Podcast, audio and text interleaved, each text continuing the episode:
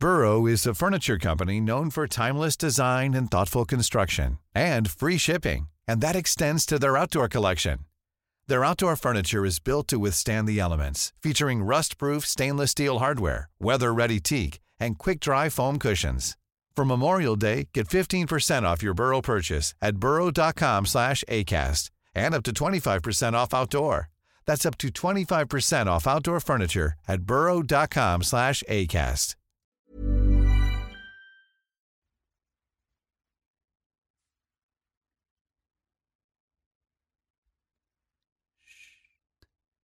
Coucou. C'est bientôt l'été, certains d'entre vous vont peut-être postuler pour travailler chez des personnes, faire un peu de ménage, de la garde d'enfants ou tout autre service. Eh bien, je vous assure que l'affaire d'aujourd'hui va bien vous refroidir si vous voulez pas terminer enterré au beau milieu d'une forêt. Alexis Rasmussen a 16 ans lorsqu'elle se met à chercher son premier boulot. Adolescente intelligente, aimant sortir avec ses amis et faire les boutiques, Alexis trouve rapidement un emploi pour garder le bébé d'un gentil couple du coin. Mais après quelques semaines chez ce couple, son comportement change. La jeune fille semble à l'ouest. Puis, lors d'une soirée de garde, Alexis se volatilise. Présentée au départ comme une fugueuse, l'adolescente s'apprête à faire malgré elle, la une des médias américains, puisqu'il faudra plusieurs longues semaines pour comprendre quel calvaire Alexis a vécu. Bienvenue pour une nouvelle HVF. Thank you.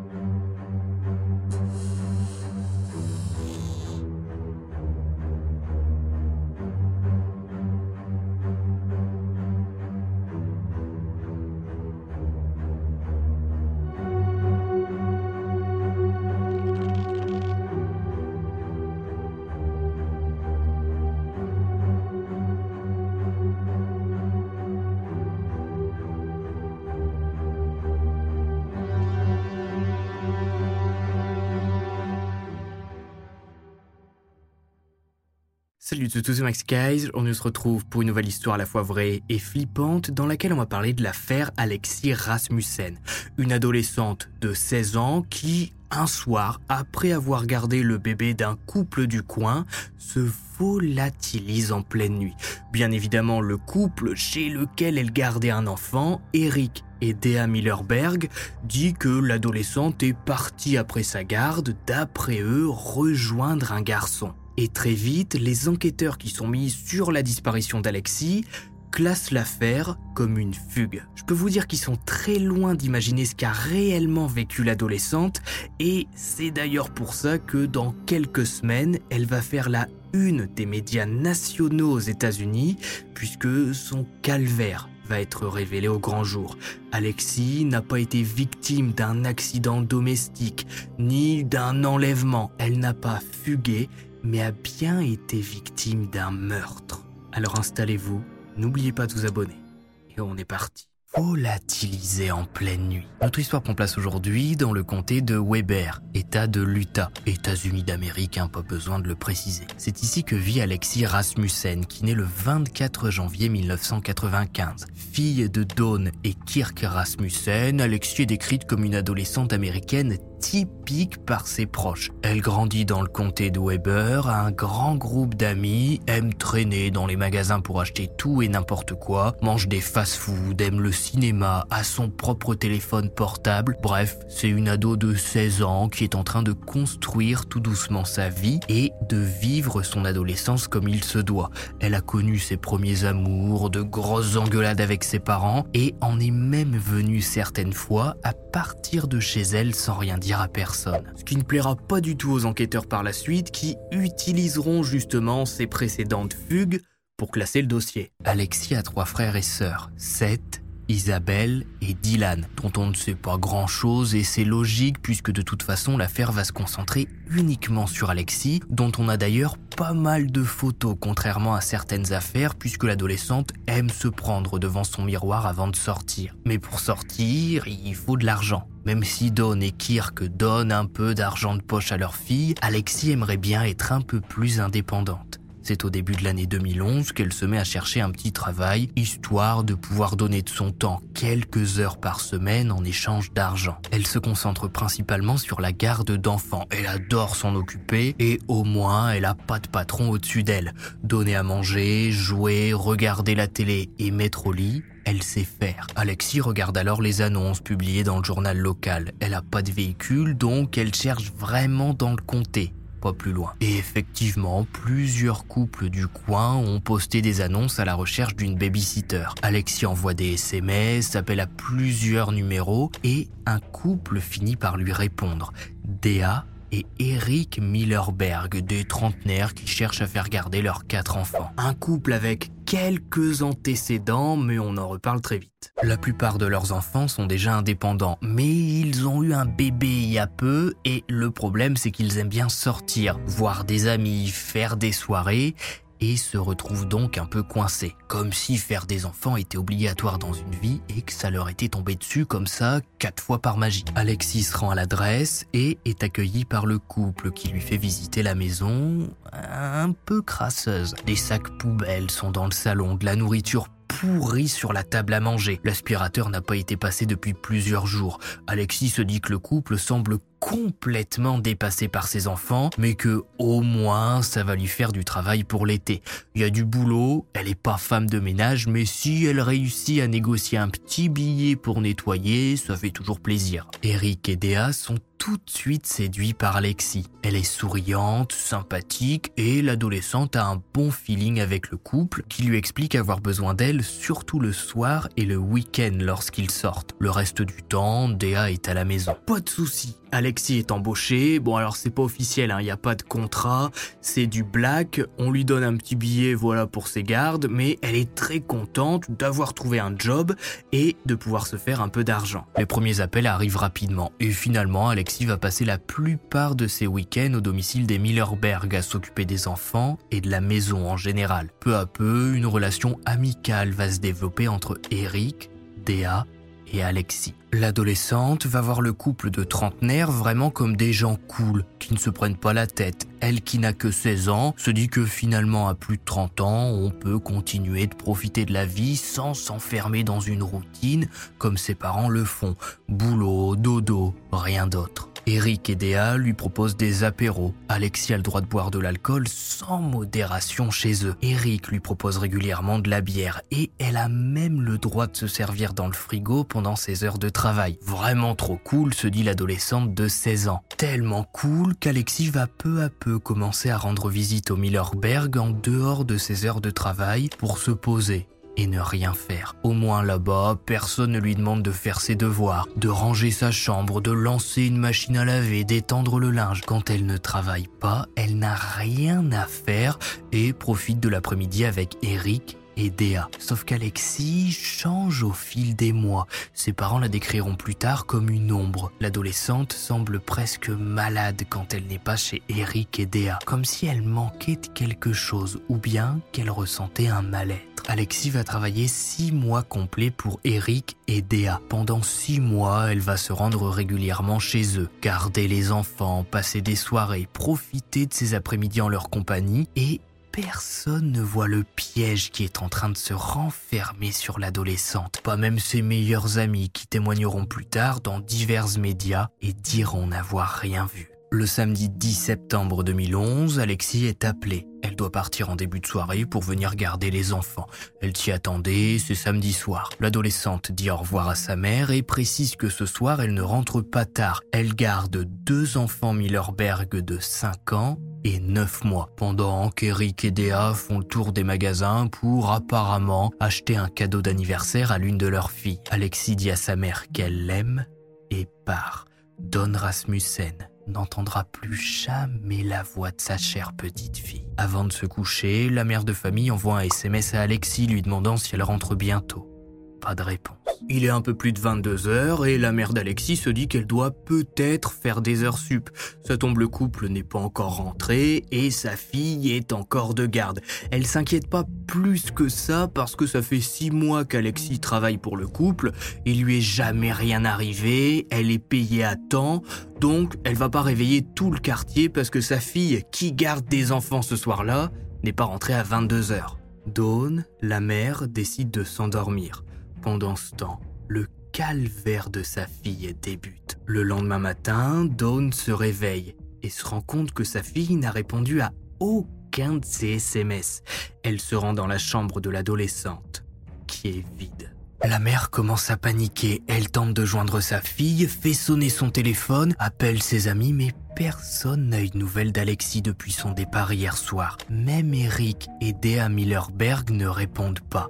Le 911 est appelé. Une équipe est envoyée au domicile familial. Don et Kirk expliquent que leur fille de 16 ans avait hier soir une garde d'enfants chez Eric et Dea Millerberg et que depuis, plus personne ne l'a revue et elle ne répond pas non plus au téléphone. Les agents demandent alors aux parents si Alexis a déjà, par le passé, disparu comme ça sans rien dire à personne avant de revenir. Les parents de l'adolescente répondent que oui, il est déjà arrivé lors de disputes qu'Alexis parte en claquant la porte pour aller dormir chez des amis sans prévenir ses parents, mais ben là il n'y a pas eu de dispute dernièrement tout se passe bien. Mais l'information comme quoi Alexis a déjà fugué par le passé arrange plus que tous les enquêteurs qui classent quasiment immédiatement le dossier. Voilà, l'adolescente de 16 ans est sûrement partie rejoindre un copain, elle a passé la soirée, la nuit et le matin avec lui, et puis elle rentrera sûrement ce soir. Pas la peine d'alerter tout le monde. Par précaution, Eric et Dea sont contactés par les enquêteurs et le couple explique également que oui, Alexis est bienvenue hier soir chez eux, mais qu'elle est partie après minuit pour rencontrer un garçon. Vous imaginez bien que cette version des faits arrange plus que tous les enquêteurs qui cette fois pensent encore plus à une fugue en se disant que ça tombe, elle est partie avec son copain prendre des vacances, elle a gagné un petit peu de sous ces six derniers mois et bah, elle reviendra chez papa et maman quand elle aura plus rien. Pourtant, si les enquêteurs avaient pris la peine de vérifier les antécédents du couple Millerberg, ils auraient pu découvrir qu'Eric, par exemple, est loin d'être un simple père de famille qui fait appel à une nounou pour garder les petits quand il sort avec sa femme. Eric Millerberg, c'est un ex-détenu, affilié à un gang de suprémacistes blancs originaires de l'Utah, impliqué dans du trafic de drogue, de la contrebande d'armes, du racket, vol de voitures et autres joyeusetés. Eric a été arrêté en 2001 pour violence domestique contre sa petite amie de l'époque. En 2003, c'est sa femme, Dea, qui appelle à l'aide après avoir été passée à tabac. On découvre chez le couple diverses substances, des armes à feu et des seringues. En 2010, Eric est de nouveau arrêté en possession de drogue. Dea de son côté est un peu plus discrète que son mari. Elle a eu une enfance catastrophique et plonge rapidement dans la prostitution et la toxicomanie dès son plus jeune âge. Elle abandonne rapidement l'école et se met à travailler dans un club de striptease local. Après son service, elle achète de la poudre à se mettre dans le nez. C'est là qu'elle rencontre Eric. C'est romantique, ils sniffent à deux. Le couple se marie en 2002. Très vite, Dea quitte son travail et devient mère au foyer, suivant Eric dans ses diverses soirées, laissant ses enfants à n'importe quel babysitter qui se pointe suite aux petites annonces qu'elle poste. Bon, jusque-là, on peut se dire que oui, le couple a des antécédents de violence et de drogue, mais heureusement, rien ne ressort concernant de possibles ados, de possibles babysitters qui auraient travaillé pour eux et qui auraient regretté par la suite. Eh bien, une fois de plus, si les enquêteurs à ce moment-là avaient un petit peu creusé du côté des dernières personnes ayant vu Alexis Rasmussen en vie, ils auraient appris qu'un garçon de 17 ans ayant déjà travaillé pour Eric et Dea est devenu complètement accro à la méthamphétamine après avoir passé plusieurs week-ends chez le couple, au point que sa mère a dû le placer en centre de désintoxication. Rien ne le prouve pour le moment, mais et si Alexis avait elle aussi été droguée? Et si Eric et Dea avaient décidé d'abuser d'elle et que la soirée avait mal tourné? Ben pour l'instant, on n'en sait pas plus vu qu'il n'y a pas d'enquête. Deux semaines vont passer sans aucune nouvelle d'Alexis. Distribuant des affiches missing, Don Rasmussen, sa mère, va finir par croiser le couple Millerberg, qui semble gêné par cette rencontre.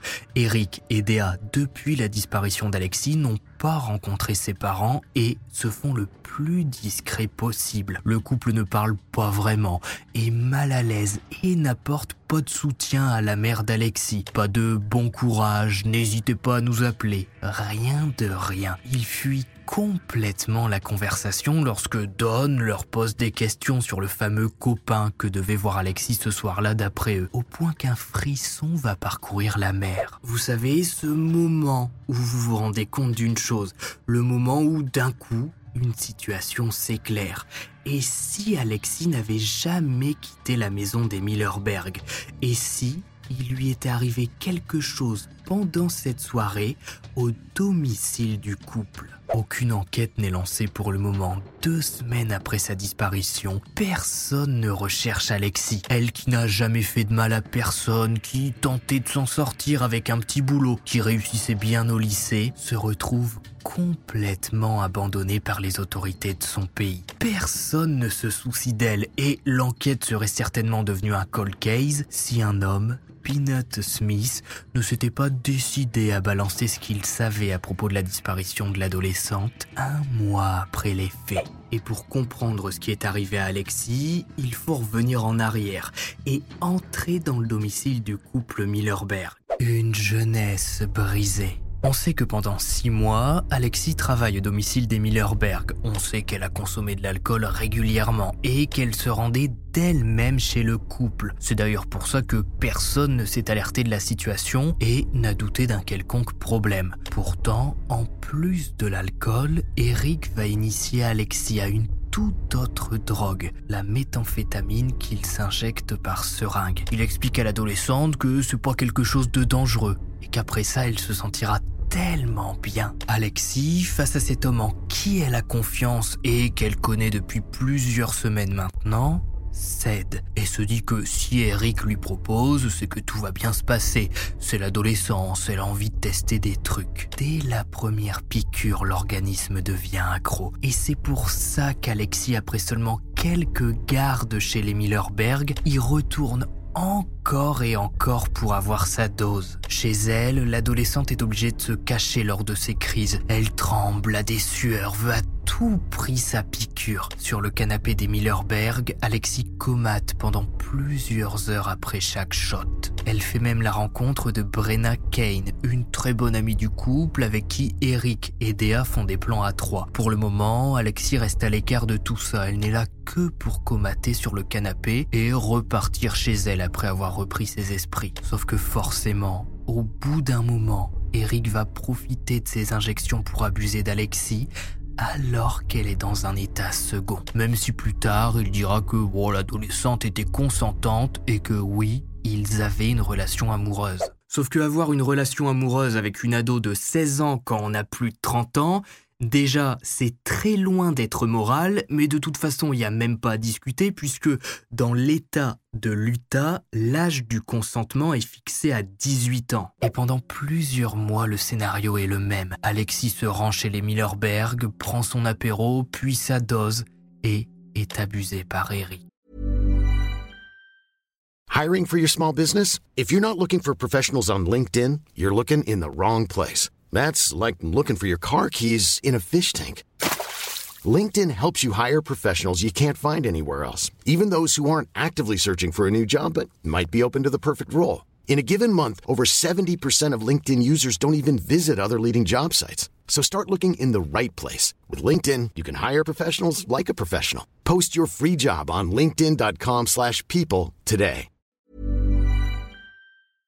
L'adolescente devient complètement accro et ne repousse pas l'homme qui lui fournit son produit gratuitement en échange de faveurs. Et de toute façon, pendant les rapports, Alexis n'est même pas à même de donner un quelconque consentement. Elle est complètement à l'ouest. Et à l'âge de 16 ans, quand le corps reçoit une si grande quantité de drogue, il finit par céder. Le samedi 10 septembre, Alexis part bien garder les enfants du couple. Oui, sauf que Eric et Dea ont finalement un contretemps et décident de passer la soirée chez eux. Ils proposent à Alexis de rester et bien sûr que l'adolescente accepte et n'attend qu'une chose, l'injection. Elle est devenue totalement dépendante des doses que lui donne le couple. Sauf que cette fois, la situation tourne mal. Alexis se met à convulser sur le canapé. Elle n'est dans son état habituel, si on peut dire ça comme ça. Elle a des sueurs, se sent mal, réussit à dire à Eric et Dea qu'elle voudrait prendre un bain chaud pour se détendre. Le couple fait couler l'eau et place Alexis dans la baignoire.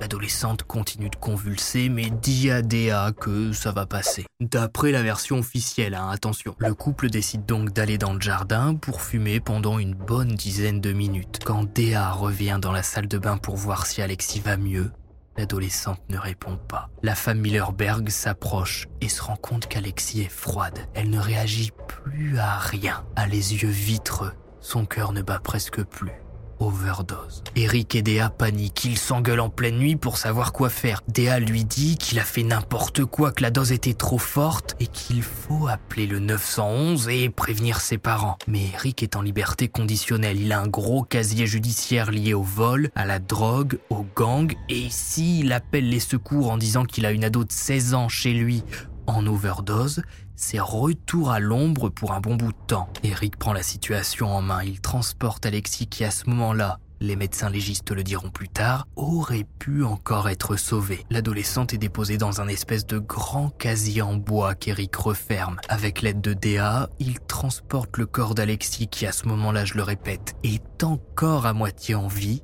à l'arrière de son véhicule. Pendant 2-3 heures, le couple Millerberg roule à travers le comté pour trouver un endroit dans lequel se débarrasser d'Alexis, l'adolescente qui leur a fait confiance ces six derniers mois et dont ils ont abusé sans aucun scrupule. Finalement, Eric et Dea vont sortir du comté et trouver une parcelle isolée dans le comté de Morgan. Le couple se gare et toujours avec un sang-froid morbide, Eric retourne dans le coffre, sort la caisse l'ouvre et porte le corps d'Alexis qui est maintenant décédé. Il creuse rapidement mais comprend vite que s'il veut vraiment que personne ne retrouve jamais le corps, il faut laisser la nature et les animaux faire leur travail. Alors, il recouvre plutôt. Alexis est couverte de terre, de boue, de feuillage.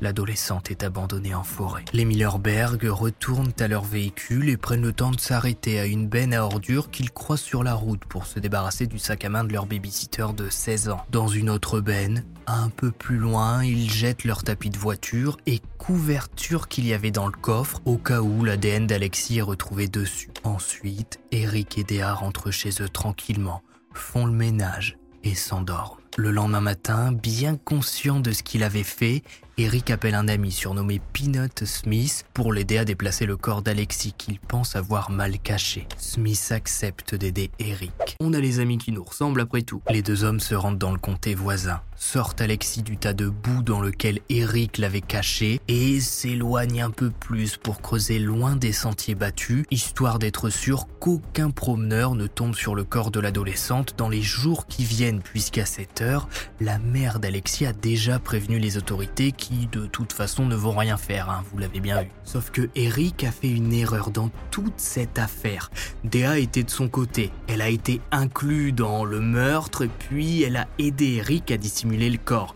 Donc, ben, elle n'aurait pas parlé tout de suite, elle aurait élevé ses enfants et peut-être que dans quelques années avec les remords, elle aurait poussé la porte du commissariat mais ça m'étonnerait. Par contre, Peanut Smith, qui lui à la base n'a rien à voir avec le couple Millerberg, eh bien c'est ce qui est arrivé à Alexis. Il a même aidé Eric. Après, à déplacer le corps et à l'enterrer plus loin. Il voit les parents d'Alexis se mobiliser dans le comté, diffuser des affiches missing. Et il a de plus en plus de mal à vivre avec ça. Il sait ce qui est arrivé à Alexis. Il sait où est son corps et ça le ronge. C'est lui qui, un mois après les faits, va aller voir les enquêteurs pour raconter tout ce qu'il sait. Mais attention, hein, le bonhomme il est pas fou, avant de parler, il négocie une immunité totale en échange de son témoignage. Comme ça, il est sûr de pouvoir parler tranquillement sans devoir aller en prison. Le calvaire révélé. Smith raconte ce que Eric lui a dit. Les injections, les convulsions, la baignoire, la boîte et le trajet en forêt. Lorsqu'on demande à Smith pourquoi il raconte tout ça, il répond que lui aussi a une fille de 16 ans et qu'il n'arrivera pas à la regarder grandir sans penser une seule seconde à Alexis. Le 19 octobre, l'homme conduit les enquêteurs là où le corps d'Alexis a été jeté. Les experts scientifiques vont alors découvrir, après avoir à peine creusé, un corps d'adolescente en très mauvais état, vous imaginez bien, après plus d'un mois en forêt. La tête, face contre terre, Alexis est allongé en position fétale. Les enquêteurs et le procureur, Dee Smith, vont rester très discrets sur la suite de l'enquête pour ne pas alerter de potentiels autres complices. Peanut Smith n'a peut-être pas été le seul à aider le couple et peut-être même qu'il y avait d'autres personnes à l'intérieur du domicile cette nuit-là. Après enquête, Personne d'autre ne sera identifié. Eric et Dea Millerberg étaient bien seuls avec Alexis la nuit de sa mort. L'autopsie révélera que l'adolescente a reçu plus de trois fois la dose létale d'héroïne et de méthamphétamine qu'il faut pour tuer un adulte. Mais le médecin légiste insistera sur le fait que si elle avait été transportée en urgence à l'hôpital, les infirmiers auraient pu donner à Alexis une infime chance de survie en essayant de nettoyer son organisme, ce qui aggrave donc le cas du couple qui n'a rien fait pour tenter de la sauver. Eric et Dea Millerberg ne vont pas être bien compliqués à arrêter puisque nos deux génies sont déjà en détention. Eric n'a pas respecté sa liberté conditionnelle et Dea a utilisé de fausses ordonnances pour se procurer divers produits à la pharmacie. Les quatre enfants du couple sont placés en foyer. On débute pas tous avec la même chance dans la vie. La famille d'Alexis va publier une déclaration via une page Facebook, Angels for Alexis, qu'elle avait créée au moment de sa disparition. Nous endurons une catastrophe. Cela a changé chacun de nous d'une manière qui va bien au-delà des mots. Alexis a touché tant de gens au cours des 50 derniers jours, tout comme elle l'a fait à l'époque où elle était ici. La vie ne sera plus jamais la même. Maintenant, malheureusement, nous pleurons la perte de notre petite fille. En tant que famille, nous allons lentement essayer de guérir, sachant qu'on ne s'en remettra jamais complètement. L'enterrement d'Alexis Rasmussen a rassemblé des centaines de personnes, dont ses amis proches, qui ont pour la plupart lu des lettres parlant de la nature profondément gentille et aimante d'Alexis, de son esprit libre et de son envie de réussir dans la vie. Malgré la tragédie, les amis et la famille ont exhorté tout le monde à garder sa mémoire vivante et à continuer de ressentir sa présence dans leur vie. Mais alors, comment vont se défendre Eric et Dea? Puisque de toute façon, Peanut Smith a tout balancé. La drogue, la baignoire, le corps d'Alexis balancé en forêt, et en plus de ça, on sait que l'adolescente ce soir-là n'a rencontré personne et qu'elle était seulement avec les Millerberg. Eh bien, Eric décide de plaider non coupable. Il n'a rien fait, tout ça n'est qu'un tragique accident. C'est Alexis qui venait chez eux pour consommer de l'alcool et diverses substances.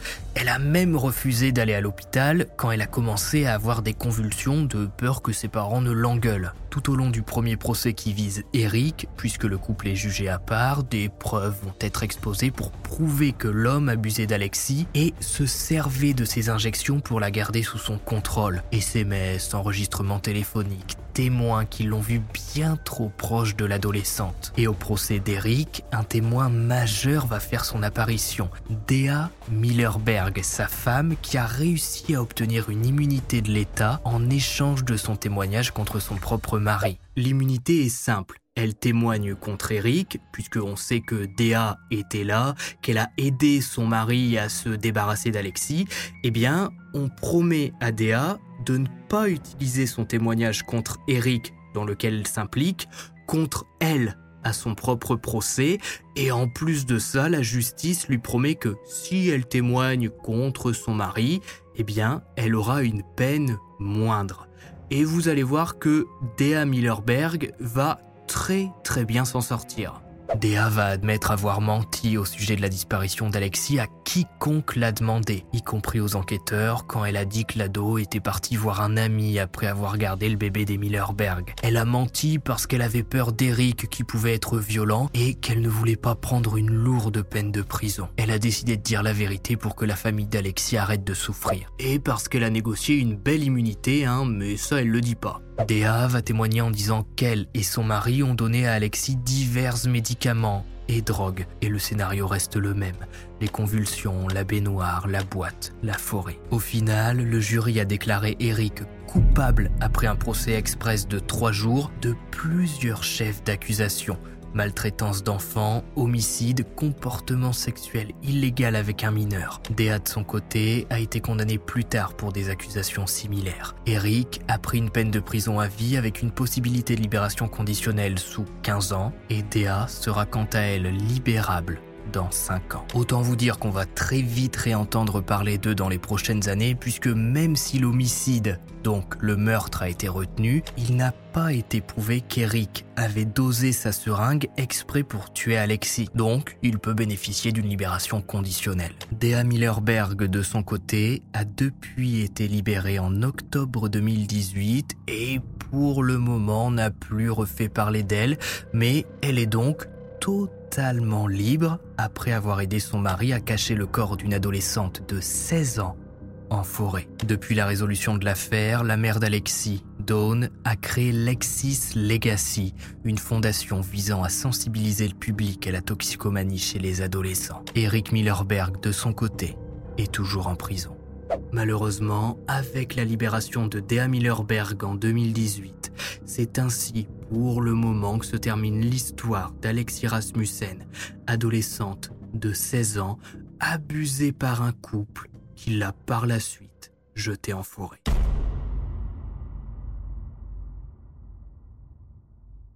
Si vous avez regardé cet HVF jusqu'au bout, mettez forêt en commentaire et n'hésitez pas à me donner votre avis sur toute cette affaire et surtout pour vous, est-ce que vous trouvez que Dea Millerberg, au vu de son implication dans les faits, méritait de sortir après seulement 5 ans de prison, sachant qu'elle a aidé son mari à se débarrasser du corps d'Alexis en forêt, qu'elle a gardé le silence ensuite alors que les parents d'Alexis l'a recherché, et surtout que pendant 6 mois, elle a laissé Eric Millerberg droguer l'adolescente devant elle. Bref, J'attends vos commentaires. N'oubliez pas le pouce bleu de vous abonner, ça fait toujours plaisir. On se retrouve sur Twitter et Instagram. C'était Max Guys. On se revoit vendredi prochain à 18h pour une nouvelle histoire à la fois vraie et flippante. Et puis, bye